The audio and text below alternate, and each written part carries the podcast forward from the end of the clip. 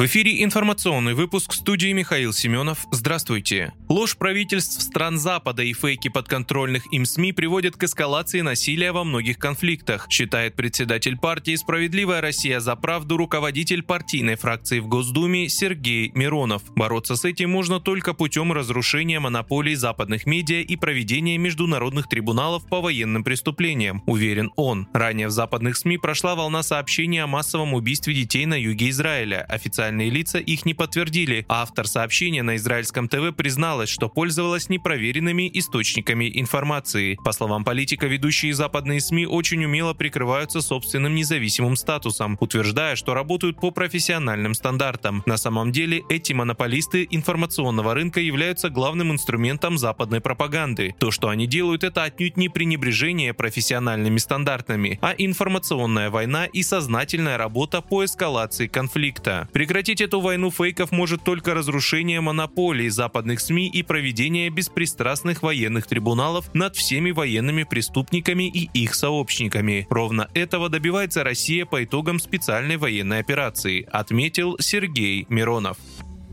Министерство обороны Израиля и армия страны Цахал уведомили ООН о необходимости эвакуации более 1 миллиона палестинцев из города Газа на юг в течение 24 часов. Об этом сообщил представитель ООН Стефан Дюжарик. Представитель организации отметил, что требование Израиля распространяется также на всех сотрудников ООН и тех, кто укрывается на ее объектах. Он также призвал Тель-Авив отменить приказ, чтобы избежать превращения трагедии в катастрофическую ситуацию. Как отмечается, возле сектора Газа Газа скопились израильские танки перед запланированным наземным вторжением с целью уничтожения Хамас.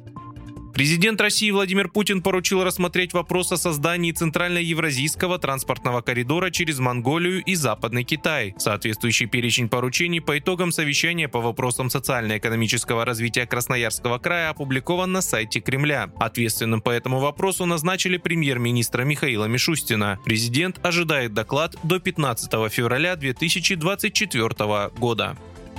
Американские учения вблизи Корейского полуострова, а также переброска американских ядерных стратегических средств в регион являются военной провокацией. Об этом говорится в сообщении Центрального телеграфного агентства Кореи. Наш самый мощный и незамедлительный первый удар будет нанесен даже по основным базам США на Корейском полуострове и вокруг него, говорится в сообщении. Так в КНДР отреагировали на учения Южной Кореи и Соединенных Штатов, в которых участвует американский авианосец Рональд Рейган.